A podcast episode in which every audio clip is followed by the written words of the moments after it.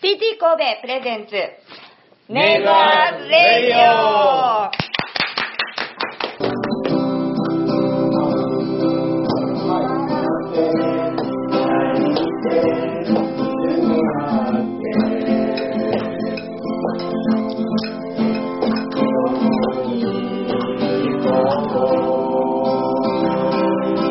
今回は特別に5月4日に行われたアースデー神戸でのトークライブの様子をお届けします。イギリスでまあ学んだ日本人何名かがですね日本でも導入したいなということで10年ほど前に、日本でも活動を始めて今日本国内でトランジションタウンなんとかっていうのはですね60カ所ぐらいありますトランジションタウン葉山とかトランジションタウン逗子とかトランジションタウン小金井とか、まあ、トランジションタウン神戸もそうですし大阪尼崎西宮関西でもこう学ランこう今広がっている仲間が増えている活動ですまあ、トランションタウンの具体的な活動についてはこのお話の中で具体的にしていきたいなと思うのでまずあのトランションタウンという言葉を頭にインプットしていただいたらいいかなと。でトランションタウン略してあの TT って言いますね。TT ですね。アルファベットの TT で日本ではこの TT をさらに、えー楽しくつながるというふうに、えー捉えています。楽しくつながる略して TT ですね。今日はあのこの TT という言葉だけでも覚えて帰ってください。はい。ではあの早速なんですけども、まあ、今日来てるメンバーですね。普段どんなことをしているのかとか、まあ、普段どんなことを考えているのか簡単にですね自己紹介をしたいなと思ってます。あの今日4時までなんであまり時間がないのであのコンパクトに1分ぐらい1分2分ぐらいでお願いしたいなと。思います今日の人たちはあの1人で4時ぐらいまで喋る人たちなので 12分で自己紹介お願いします。どうぞ。えー、田中冬則で出ちゃんですけども、尼崎が大体拠点というか、えー7年前ぐらいからトランジションタウン活動してまして、日頃やってること、今はあの NPO 法人ヘチっていう名前で、トランジションタウン尼崎でやってたことを NPO 法人化してやってるんですね。あとまあ神戸で一緒にみんなと繋がってるという、そんな感じですかね。1分ぐらい。興味あることとか何かそんなことはいうーん興味ある昨日もちょっとと京都の方でアースキャラバンというイベントがあって同じように、えっと、アイヌの方とかと話してたんですけどなんか平和のことを話すると、まあ、皆さんそれぞれ思いがあって面白いなっていうことにちょっと注目してますなので平和の話するのにはちょっと興味ありますねはい、ありがとうございます。続きまして。はい。えー、木戸寺です。えー僕はですね、10年前から、えー JR の垂水駅のすぐ近くで、実家をシェアハウスにして、で、えーそこから広がって、まあ、10年で今6軒のシェアハウスを、えー、垂水舞子と霞ヶ丘の駅の近くでしてます。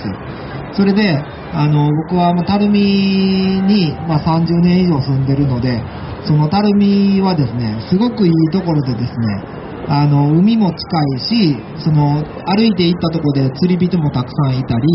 その、ね、また歩いたり自転車で行ける場所には、あの、里山があって、そこで食べれる野草がたくさんあったりとかするので、で、海も近いので、あの、まあ、ね、あの、食べ物を釣ったり、取ったり、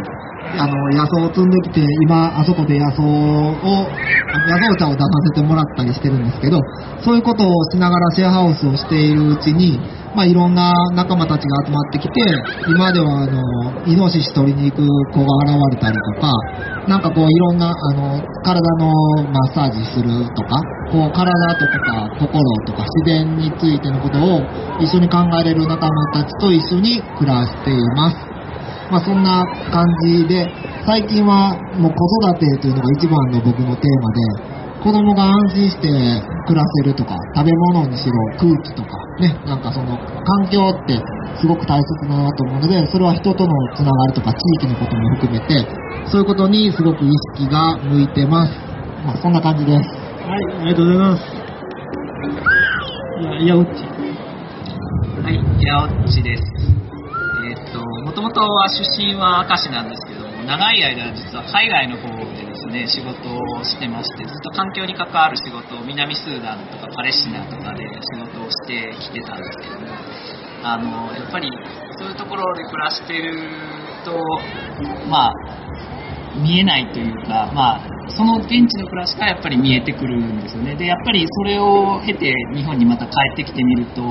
まあ、日本の中にもこういろんな地域があって、いろんな活動をしてるっていうのが、まあ、改めて戻ってきてみると、こういうイベントも含めてですけど、あるっていうのがだんだん見えてきてるっていうのを、まあ、今ちょうど再発見していってる最中っていう感じですかね。で、えっと、尼崎で、まあ、ゲストハウス的なことをやっていたりもするんですけども、あの、地元の方に目を向けるほど、あの、いろんな、あの、個別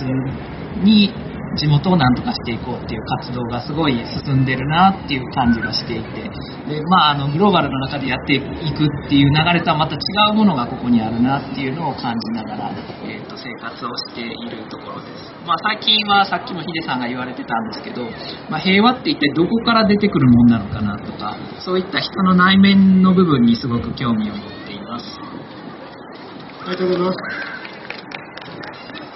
最後にあの、県ですけど、簡単に自己紹介しますけども、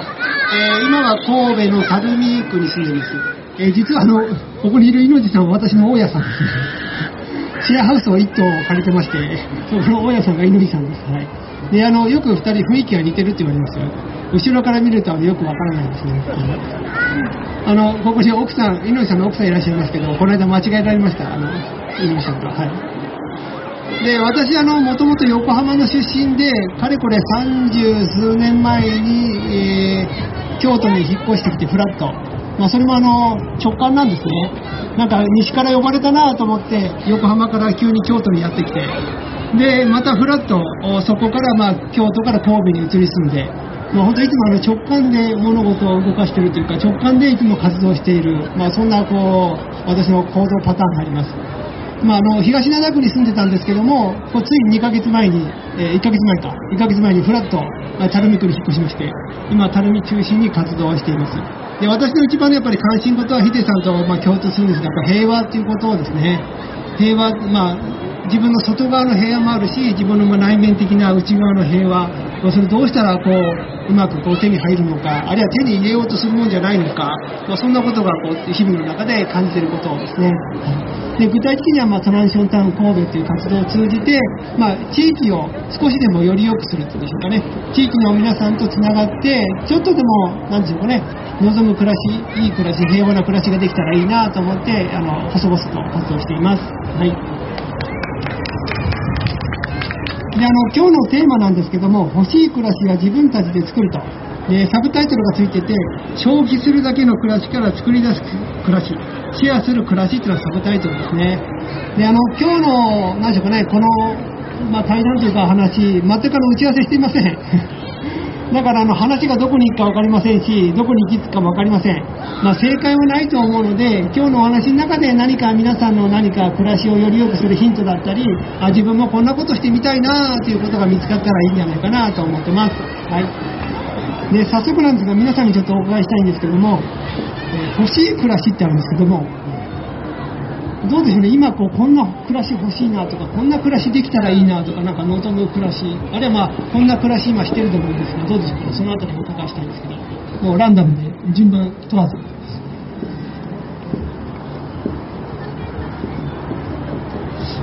えー、あ、じゃあ、欲しい暮らしはですね、妻と仲良く。あの、なんかですね、そのさっきの平和っていうお話を、あのね、その3人されてたのを聞いてて僕も思ったんですけども、自分の心が平和であるという状態の人が集まってる場所が平和な場所かなと思って、自分が家庭で平和じゃない状態で心が満たせられてないのに、外でいつも本当に平和で、ちょっとね、嫌な上司とか、ムカつく人がいても平和な心で言えるかっていうのは、まあなかなかちょっとありえ、実現しにくいんじゃないかなというふうに感じてて、なので、その僕はその今本当にね、子供がもう可愛くて可愛くて仕方なくてね、すごく幸せなんですが、その、やっぱり育児でね、あの、すごい、あの、授乳とか大変やと思うんですよ。ちょっと男性にはわからないことだと思うんですけど。だから、それで妻がイライラしてるとか、すると、僕も悲しい気持ちになったり、イラついてきたりとかして、なんかそういう心の、心がいつも満たされてる状態で暮らすという、だから物とか、なんかそういう、そういう目に見えるもので求めてるものは特にないんですけど、本当に安心して暮らせる、うん、環境っていうのを、もっとその、質というか深さというかそういったもんが深まって深めていきたいな一緒にと思う人がねはいいいっぱい周りにいるのでそういう人たちと一緒に楽しい暮らしを作っていきたいと思いますなるほど。素晴らしいですね。あの、これ社会活動あるあるというか、環境活動あるあるなんですけど、社会活動とか、あの、環境活動に一生懸命取り組めば取り組むほど、家庭の中が壊れるというか、家庭の中が不幸不協和が起きるというのは結構あるあるで、結構周り見ててですね、まあこれ私も含めてなのかもしれませんけど、世の中良くしようとか、世の中こう頑張って、頑張って何とかしたいと思ってるんだけども、実は家庭内がそうではない。例えば自然エネルギーを使って、まあ、エネルギーのことも考えていきたい、節約、エコの、エコ的な暮らしをしたいと思うんで、一生懸命家の中で自分自身取り組むんだけども、奥さんの協力は得られないとか、子供の協力は得られないとか、結構そういう話いっぱい聞くんですよね。なんかそれってもうどうどうなのかなと。なんかそのその辺に関して何か、こうどうでしょうかね、ヒデさんとか。そうですね。もともと別人格と思ってて、今日も一緒にカレー売ってますけど、まあ、年数ももう35年とかなんで、長いっていうのもあるかもしれないんですけど、なんかその、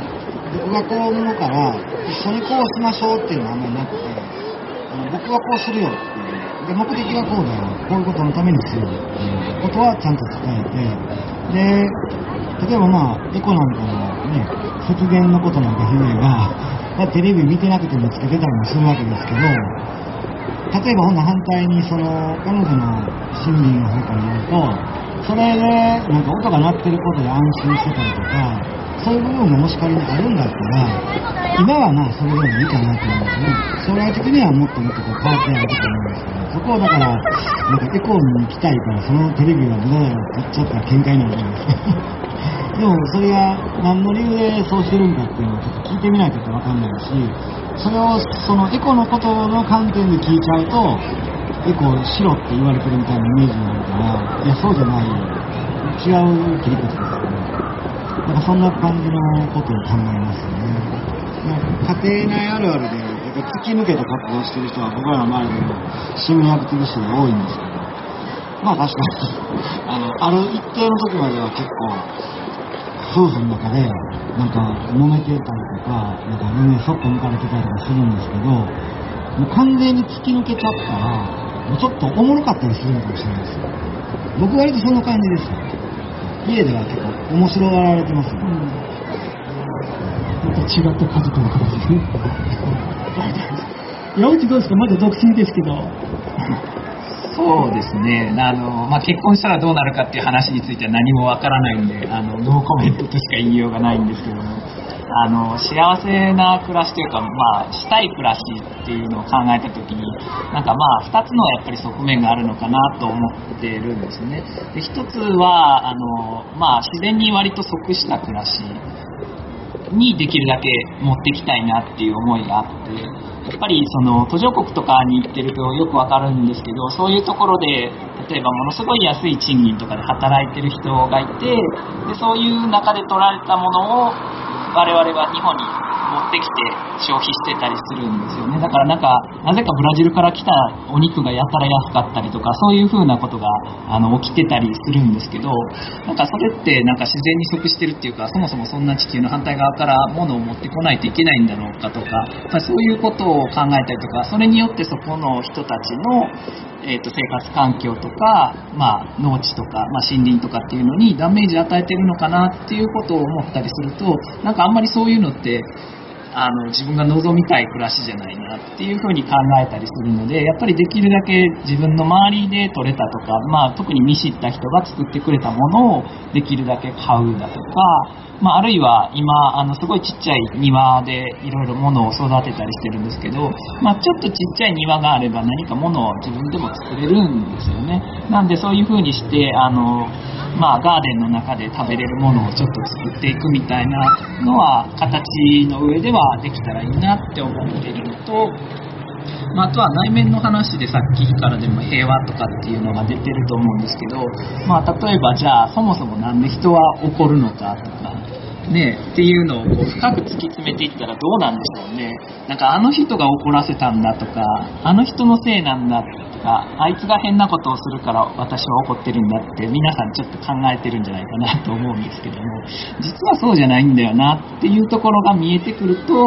人との関係っていうのにもう少しこうちょっと待ってよ今ちょっと怒怒ろうとしてる自分は一体どうなってるのかなみたいなところが分かってくるんですね。でなんかまあそういうのをこう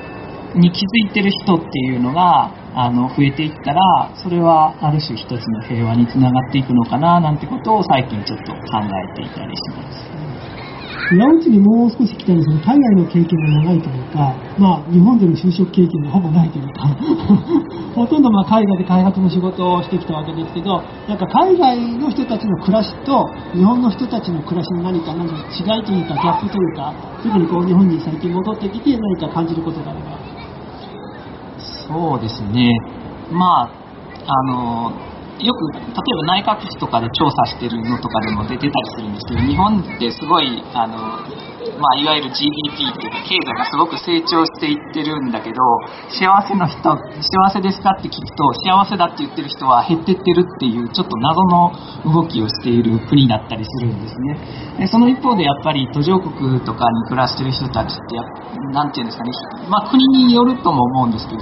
すごい明るかったりとかなんか全然こう気にしていなかったり私が直接住んでいたイスラエルとかはあの借金してまで旅行に行くんだっていうような世界だったりするんですね。なのでなんか日本の中でねあのこういう風にして貯金をいっぱい貯め込んでっていうのがなんか普通のように考えられてますけどそうじゃないしタイとかに行くとその辺でおっちゃんが酒を飲みながら昼間寝てたりしてであの、まあ、その陰で実は奥さんがすごい働いてたりっていうことがあったりするんですけど、まあ、だから日本人的に言うこう男が働いて稼いで家族を養うんだみたいなのも実はこれは日本はそうだけどそうじゃないところは実はいっぱいあるんだよっていうのが見えてくるんですね。なのでそれもなんか日本人がこうなんだって実は思い込んでる形がそこに出てるだけなのかななんていうふうに思ったりします。ありがとうございます。はいそのさっきから一つ、まあ、キーワードとして出てるのがその作るっていうことですね、まあ、今回のサブタイトルにも出てますけど、まあ、何か自分でこんなことしたいなと思った時になかなかこうそういう環境がなかったりなかなかこう踏み出せなかったりする人って多いと思うんですね、まあ、皆さんは違うと思うんですけど。皆さんはこうしようと思ったらすぐやっちゃう人なのでそれこそ猪口さんこの間私驚いたんですけどピンポーンとこう家が鳴ったんですね。そしたら猪口さんが立ってて何かなと思ったらわかめいっぱい持ってるんですね。なんでそんなワカメいっぱい持ってんのかなと思ったら、海から取ってきたって言うんですね。網の海行って、ワカメ取ってきて、それをお裾分けなんですよ。もうその、それがもうすごいなと思って、これオフレコですよ、ここだけの話です。はい。そういうなんかすごいこうすぐ行動できる人たちなんですよ、この人たちは。でも一般には何かやっぱ踏み出してしま踏み出すのを躊躇してしまったり、なかなか動けないなーっていう方もいると思うんですけど、何かそんな方にこうヒントというか、なんか自分なりに普段心がけてこんなこと行動してるとか、こんなことを心がけてアクションを起こしてるとか、そんな話があればぜひ皆さんにお伺いしたいんですけど。あのこういうことをしようと思った時に、2つぐらいの思考の組み立て方があると思うんですけど、例えば、まあ、あのビルをじゃあ建てるとしたら、あのビルの設計図がまず必要で、どういう材料が必要でっていうふうに考えていく人もいるし、じゃあ、ああいうビルを建ててみたいから、とりあえず建ててみようって言って、何か揃えていく人、途中でやっぱりこう変化が、あれこれ足りないからこっちになっちゃったみたいな感じで変わっていく人もいると思うんですよね。でそのどっちもその正解でもあるし間違いでもあるみたいななんか柔軟な考え方でやっていくと最初の一歩目踏み出す時になんか間違えたらあかんからとか失敗したくないなとかが強強い人はやっぱりなかなか出しにくいのかな。ある程度その成功条件が揃わないとやらないとか。でもまあそこも実はあの失敗も成功もなくてわからないですよねやってみないとね。結構そういう柔軟頭みたいなのを持ってる人はフットワーク軽く。であくまでもその出た答えっていうのは常に結果論だっていうことですよね。途中経過であの途中経過ってとかそう自分の中でこれをやりたかったって言っても傍から見たらその実は何ていうのかな。うん。傍から見た時にあなたはこれが作りたかったのですか？って聞かれてそうですって言ったとしてももしかしたらそうじゃないかもしれないだ作ってしまったからそうだと言ったかもしれないみたいな感じのその緩い考え方でトライするっていうことがいいんじゃないのかななんて。ちなみに今日はあのフードフードドライヤー作ったんですけどトランションタウンでワークショップであのエリーにやってもらったんですけど寸法全然違う木とかあのアクリル板を僕が準備して用意しましてね。それでもなんとか形になるもんなんですよでも結局欲しいのはフードドライヤーでその寸法のフードドライヤーが欲しいわけではなくてその機能だったりそういうことを使ってみたいっていうことが興味の対象だから結局答えは、まあ、オールオッケーみたいなところに行き着いたんちゃうかなと自分をカバーしましたあの後で見て、まだ見てない方見ていただきたいんですけど、トランションタウンのブースにあのソーラーフードドライヤーってあるんですね。あの太陽光の熱だけであのドライフードを作る装置ですね。はいまあ、今あの、ミニトマトが置いてあり切ってあって、まあ、それをこう乾燥させてるところですね。ちょっと今日暗、ちょっと雲がかかったところもあったので、まだできてないんで、まあ明日も一日ちょっと干すかなって感じですけど、本当にこうゆっくり自然のこうエネルギーを使いながら自然のリズムに合わせて、まあ、そういうちょっと食料を作ってみる。というそんな実験ですね。お二人いかがですか？作るということに関してその何かアクションあの行動するのに心がけてみるええーと、ま、暮らしの中で食べるもんを作るとか、まあそういうことですね。とか、ななんかですね、そうですね、作るというかまあ、僕は結構、もうある、あるっていう思ってる感じがあってですね、えその辺を歩いていると、まあ、今の時期はみかんとか結構なってるんですよ。あの人んちの庭先とかあのなんか公園公園とか、まあ、木があるとこには大体何かしら果樹があることがあってでそれはあの、まあ、自分の家の近くだったら毎年そこのそこの人が食べてるか食べてないのかっていうのはちょっと注目してたら分かるんですよ。それで食べてないなとかもういっぱいあって食べきれへんやろうなとかっていう雰囲気を感じてそれで、まあ、それを食べたいなと思ってあの1年半ぐらい前にシェアメイトとか、まあ、妻とみんなで山登りに行って山を下ってきてみんな喉が渇いてた時にみかんがなってる家があってちょっと僕も一人じゃ多分ようやらんかったと思うんですけどちょっと行ってみようと。それでインターホンを押してあのこのみかん分けてもらえませんかっていうのを頼んだんですね。そしたら中から陽気なおじさんが出てきて「みかん欲しいんか?」って「これ酸っぱいからもう全然うち食べへんねん。もう取っていって」って言って取らせてくれたんですね、まあ、それから僕はいけると思ってあの人ん家にあるもんでもくれることは結構あるという確信を得て、まあ、それで欲しいなと思ったら自分がちょうど食べ物とか持ってる時あったらまあ交換しようかなとか思っていきなりピンポン押すとかそういうね感じでとかまあその剪定の手伝いをしてちょっと分けてもらうとかそういうのでねあのまあ柿とかみかんとか、まあ、ビワなり割と果樹を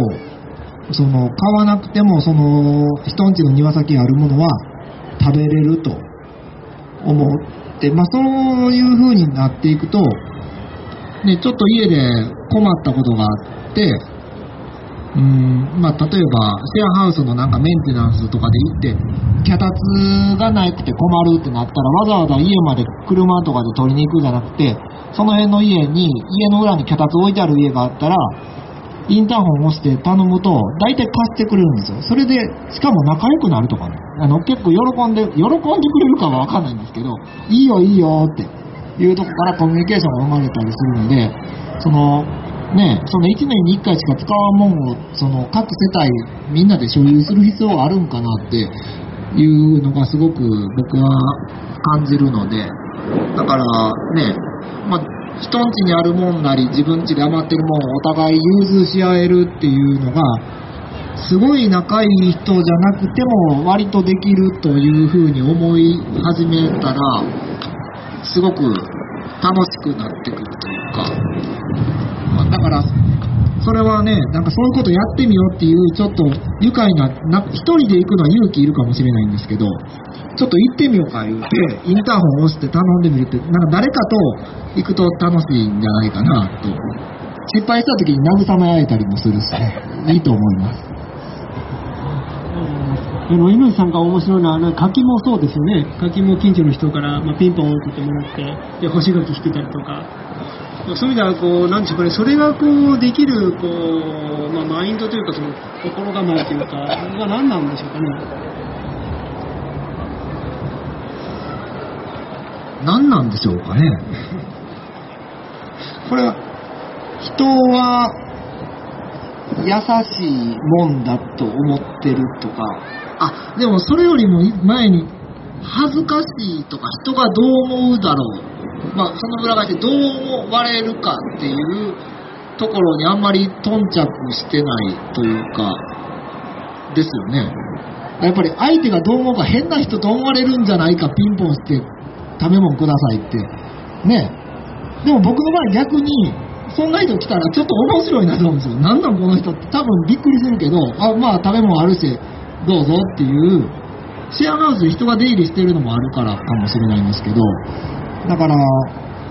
ね、人からされて嫌なことはしてはいけないみたいなこと言っても、でも相手がどう思うかなんか分からへんから、まあ自分が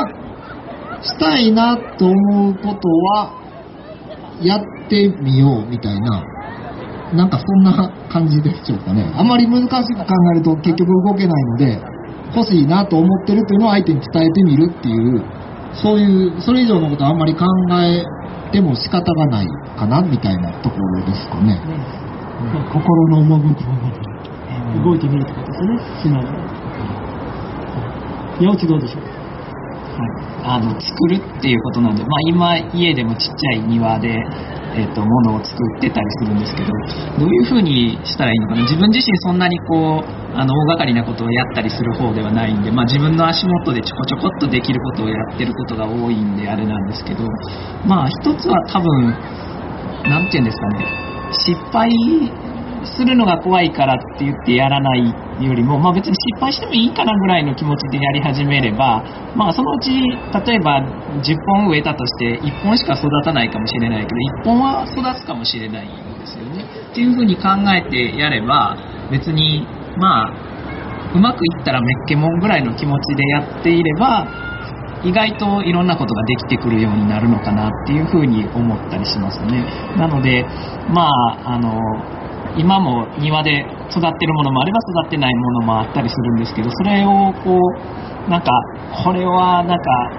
店で売ってるみたいに綺麗なものを作らないといけないと思ったら非常に難しいし例えば化学肥料とかをあげなかあげないといけなかったりってことが出てくるんですけど、まあ、自分が食べるものをちょっと一部代替できればいいかなぐらいの軽い気持ちで始める分には多分そんなに難しくなくて、まあ、誰でもプランターがあってちょっと、ね、山から土取ってくるなり腐葉土ちょっと買ってくるなりって多分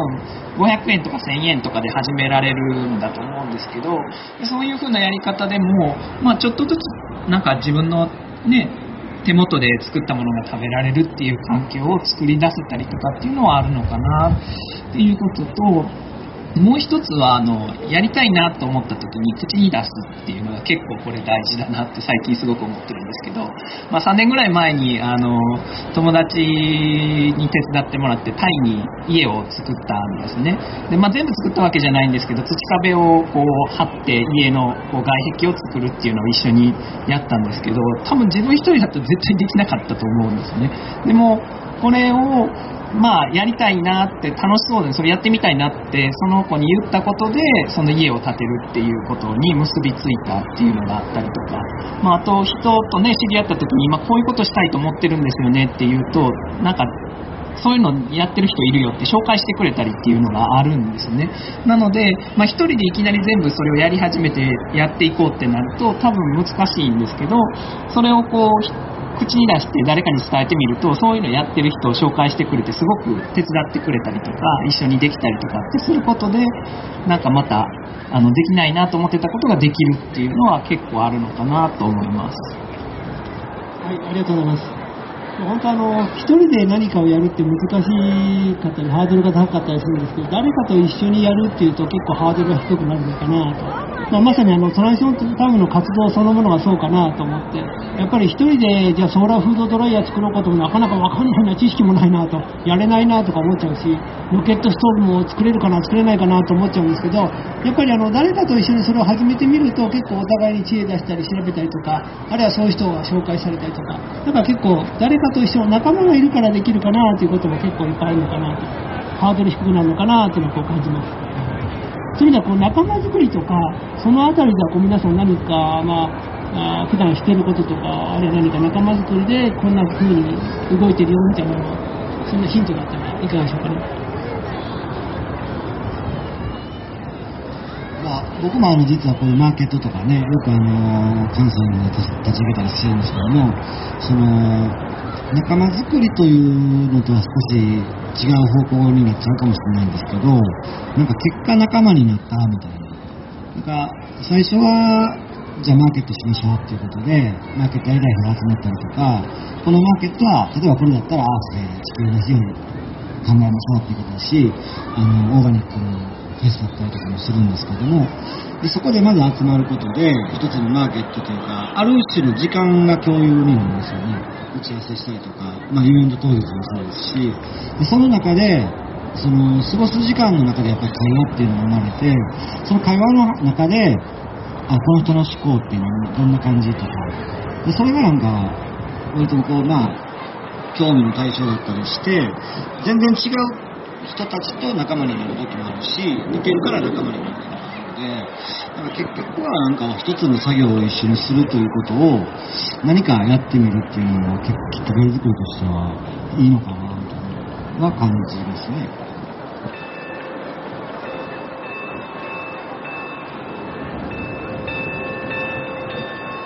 えっと、そうですね仲間づくりというか、まあ、最近すごく思っているのはあの、まあ、会社とかそういうところで働いてる時ってああしろこうしろって言われてそれをこうやるっていうのをこうひたすら繰り返してる多分イメージというかまあ実際私もそうだったんですけどそういう風なところでそれがなんか当たり前だという風に結構なんか思っちゃったりしてるところがどうもあるのかなって思うんですけどまあ、こういう活動っていうか、まあ、自分のこう、ね、楽しみたいと思ってる活動の中にやっぱりこう強制とかっていうのをこうあんまり入れ込みたくはないなっていう思いがあって、まあだから自分がやりたいからやってるんだけど、だからといって、じゃあ他の人にこれしろあれしろっていうことはやっぱりしないようにしたいなっていうことをすごい考えてますね。なので、まあなんか自発的に自分がやりたいなと思って楽しんでやっていればそれでよくって、で、やらない人に対してまあ、特にこれ日本のすごい強い傾向だと思うんですけど、できるのが当然なんだからできないのはダメなんだっていうこう発想でこう、なんか人をこう責めたりっていうのが結構多かったりするなってすごい感じるのでそういう風にするんじゃなくって、まあ、できないとか、まあ、やらない人がいたとしてもそれはまあそれでいいんじゃないかなって。でその人がまたやりたいことがあってそれを自分でやればいいんじゃないかなっていう風に考えてあんまりこうなんか無理やり囲い込もうとかっていうことを最近しないようにむしろなんか楽しんでやってるとなんか逆に人が集まってきてこれ面白そうだねってなるんですけどなんかああしろこうしろっていう風になんかやってるとこう形がすごいこう硬直してきてしまって逆にその人が離れていく原因になったりするのでそこは結構気をつけるところなのかなって。まあそういう意味ではなんかその自分の心の内が平和というか平穏でやっているっていうことが結果的には人とのつながりになっていくんじゃないかなと思います。えー、仲間っていうのは、な、なん、どんな感じなんかなとお考えてたんですが、まあ、何かを達成したい目的があって、それのために集まった人たちっていう順番というか、まあみんなそういう風なんで来てたら、その達成されるまでに、なんかしなければならないことがあるとか、もっと効率的なやり方があるとか、なんかそっちの方に意識が向いてしまって、その人たちが、と一緒にいること、いる時間そのものが心地いいとか居心地が良くてもっと一緒に何かしていきたいこの人たちとっていう状態じゃなくても物事を進めなければならないとかなんかそういう感じだので集まってる居場所というかつながりもあるのかなと思うんですけどなんかその僕も昔、まあ、学生の時からなんかボランティアとかなんかのつながりでやってたけどその暑い時はみんなすごいこう盛り上がって熱があってすごいねよく集まったりしててもその熱が冷めると別にみんなその時やってた活動から一切つ一人でこじんまり続けるような何かもやってないしってなんかそういうようなこととかを何回か経験経験とかそういうのを感じてなんか寂しいなというかそれで結局それでも続いてる人っていうのは仲のいいとか普通にその活動なくても一緒にいて楽しいなっていう人とはまた遊んだりとか続いてたりするなと思うのでだからなんか僕の思う仲間づくりっていうのはまあ何かまず目的があって集まるっていうのがきっかけであってもなくても一緒にいるのが楽しいなとか会えるとなんかホッとするとかなんかただね目的は達成されなくても別に一緒に入れて幸せだったなと思えるような人と何かまあやりたいことが重なってたら一緒にしようかっていう程度のもんで別にそれ目的自体はそれほどまあ重要じゃないような気がしてます。ちょっとまとまってないんですけど、だからね、僕にとっての仲間っていうか、まあ一緒に何かするときもそばにいてほしい人っていうのは、まあす好きっていうか、一緒にいて楽しいとか、うん安心するとか、そういう人たちかなっていうふうなことを、まあちょっと僕自分で喋りながら考えながら話してるんですけど、まあこんな感じ。だからまあ好きな人と一緒にいたら仲間になるのかもしれないですね。何かをすることを、まあ、前提に、まあ、人が集まるとか人を集めるんじゃなくって、まあ、この人と一緒に過ごしたいなとか、あ、この人と一緒になんか一緒にこう暮らしたいなとか、まあ、そういうこう関係性があるからこそ、まあ、そこに何かつながっていろんなことができるしなんかいろんなことができなかったとしてもそれでも OK みたいなそんなこう感じなんでしょうかね井上さんの話そうですね。ああの妻との夫婦関係であっても、夫婦だから一つ屋根の下暮らせるとか、まあ、まあそういうのもある、ないとは言えないんですけど、夫婦じゃなくても一緒に暮らしたいと思ってるから一緒に暮らしてると、まあ僕は、僕の中ではそういうふうに思っていて、まあだから関係性とか、なんかサークル活動のなんか、ね、部員だからとか、そういうのは別にあんまり重要じゃないのかなと思いますね。はい。そういう境目とかそういう境界的なものはあまりないってことですよね。皆さんの感覚の中でね。はい。ありがとうございます。はい。あの、まだまだあの、皆さん喋りたいこといっぱいあるとは思うんですけども、まあ結構いい時間が迫ってきてですね。で、まあちょっと残り少ないので、今後、トランジションタウンの活動でもいいし、まあ個人的な活動もいいんででもいいんですけど、こんなことしていきたいなとか、こんなことやっていきたいなとか、ぜひここであのシェアしていただくといいかなと。さっきあの、岩内が喋るとそれがね、やってくるというか、誰かに話すことで、こうなんかそういう機会が得れるとかあるので、ぜひ皆さんここでちょっとやりたいことを喋っていただいて、どうぞ。えー今日ですね、フードドライヤーがすごい大人気だったんですよね。で、6月17日にまたやるということが決定しまして、今度ロケットストーブもじゃあ一緒に作ってみようかみたいな。あの、場所は尼崎の方で、あの、こういうマーケットを開きますので、その1ブースでまたやりますので、もしご興味ある方は、後ほど、あの、トランジションタウンのブースの方に来ていただいたら、あの、詳細決まったらアドレスの方に送るということで、それが今決まった、キンキンのことです。そのソーラーフードドライのワークショップ、今日1時からさせていただいたんですけども、あっという間の定員が埋まって、まあ、もともと数が、ね、作れる数が少なかったっていうのもあるんですけども、まあ、通常あの、よくこのソーラーフードドライヤーワークショップすると1万円以上ですね、1万5千円とかって参加費額があるんですが、えー今日2000円でやってるんですね。ほほぼ材料費みたいな。やっちゃったね。まあ、これはいいなと思って、価格破壊だな。次でももうちょっと値段上がりました。もうちょいいい気かな。まあそういう意味ではソーラーフードドライヤー結構人気があったんで、また継続してこれもやっていきたいなと思ってます。はい。続きましてどうでしょうか？やりたいこと。えーとですね、まあ、やりたいこと、その、なんか子供、子供も一緒に、そのどうしてもね、なんかこう、僕も妻も、例えば、アースデーとかも、うん、なんていうか、大人同士が楽しい場所に子供も一緒にいてるっていう感じ。で、まあ今はね、な抱っこしてるって歩いたりまだしてないからあれですけど、なんか子供が楽しんでるとこで親も割と自由に見てくれる人がいっぱいおるから親も安心して過ごせるし子供同士も楽しいしっていうなんかそ、まあ、おじいちゃんおばあちゃんもいたりとかなんかそういう風な感じの場を作りたいというかそういうところに参加したいというかそんな感じですかね。あとなんかを考えてたんですけど、ちょっと忘れてしまいました。はい。後でに。はい。そうですね、えっと、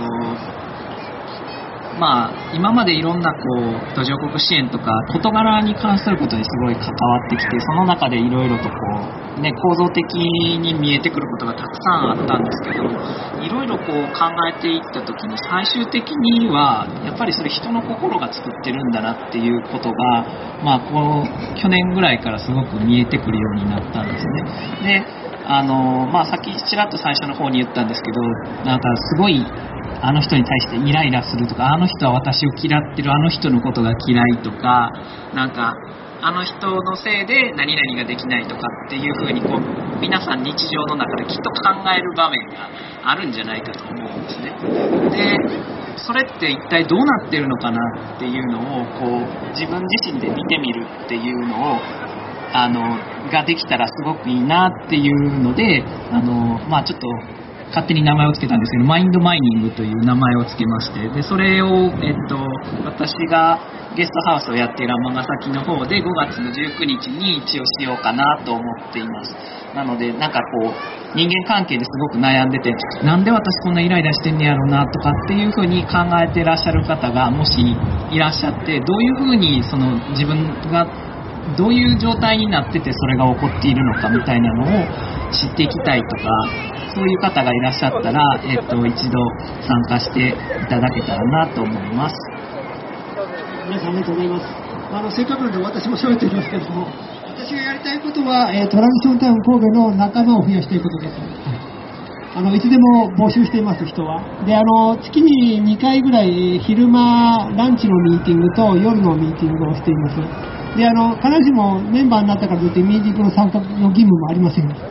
あるいはなんか活動しなきゃいけないというのもありません。なんかやりたいことができたら一緒にみんなとやるっていう感じですね。はい、そういうあの私は、まあ、個人的にあの細かい単位であの小さなレベルで自分でやりたいことはいっぱいあるんですが、どちらかと私あの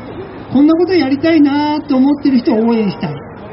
こんなことやりたいなと思ってる人がうまくやれるように、こう、まあ、助け合うというか、まあ、あの、お手伝いするというか、まあ、そういうのが私、どちらかと得意なんで、まあ、例えばヒデさんが、ま、NPO8、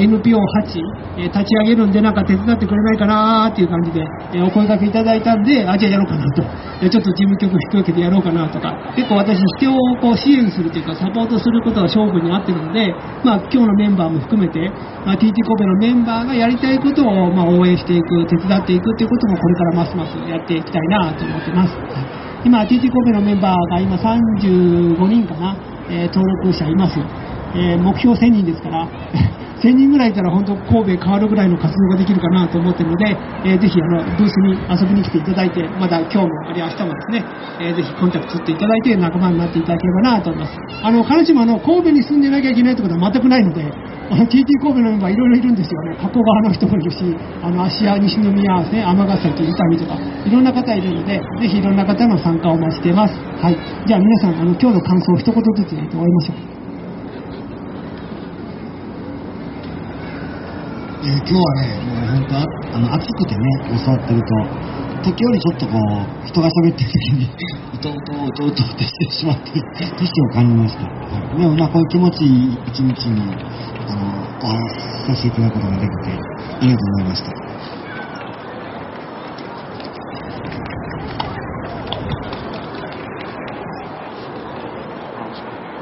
えっ、と、多分あまりこういうあのアースデーみたいなイベントに今までほとんど来たことがなかったので、なんか結構地元の方でこういういいいい活動をされてる方がたくさんいるなっていうのを改めて見られてよかったなというふうに思っています。でトランジションはまあそういうのを進めていくための一つの活動をしている場所なので、なんかこういうまあ、必ずしもトランジションじゃなくてもいいと思うんですけど地元とかそういうものを考えてやっていく活動が増えていったらもっと増えたらいいなっていうふうに思いました。ありがとうございました。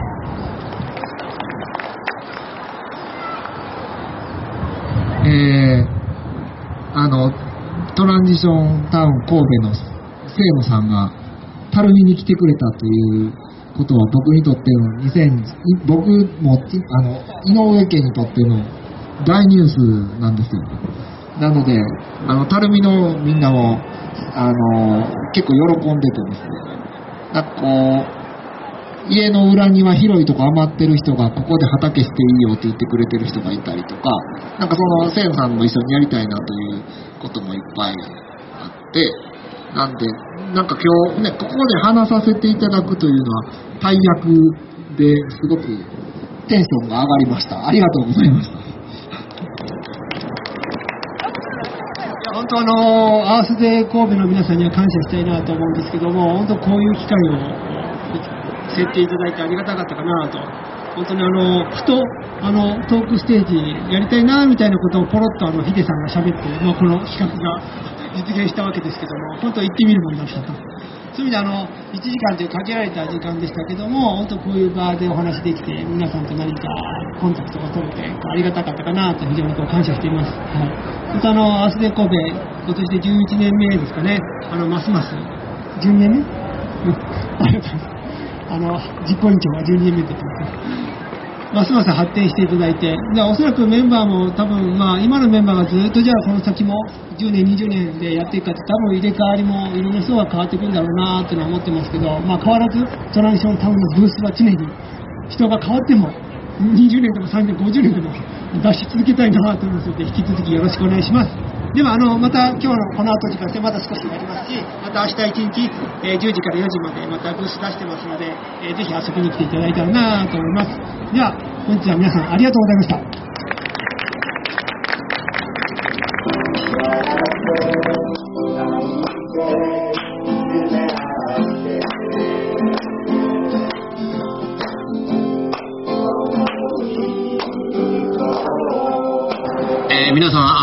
紹介いただきました、あの、初代、まあ、代表というよりは立ち上げたと、えー、まあ、瀬野健ちゃんも含めてですね、えー、聞きやりたいっていうので初めて。で、さっきも言ってますように、本当持続維持可能な、あの、社会っていうか、えー、石油ももうすぐなくなるでしょうし、え、原子力も点々点ですし、えー、いろんな意味でですね、あの、持続維持可能な社会を作るっていうことで、あの、トランジションタウン、えー、楽しくなければ続かない、楽しく続かなるっていう、みんなのこういろんな思いでやってることですので、ぜひぜひ、えー、少しでも、えー、素晴らしい世界、そして間違いなく、あの、子供たち、そして孫、そして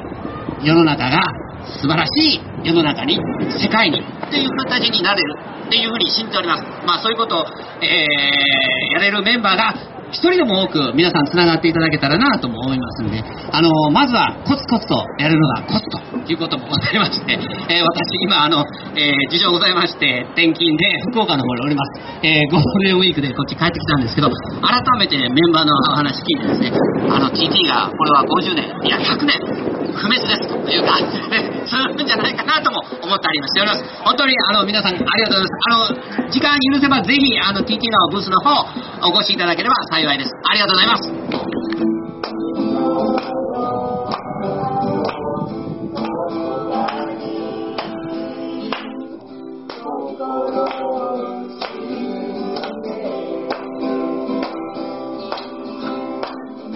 TT 神戸プレゼンツネイバーズレイディオ今日はそろそろお別れですえー、TT 神戸の情報は Facebook、Twitter とご覧ください、えー、番組への感想もお待ちしています。では次回のレイバネイバーズレイディオもお楽しみに。ケリーでした。さよなら。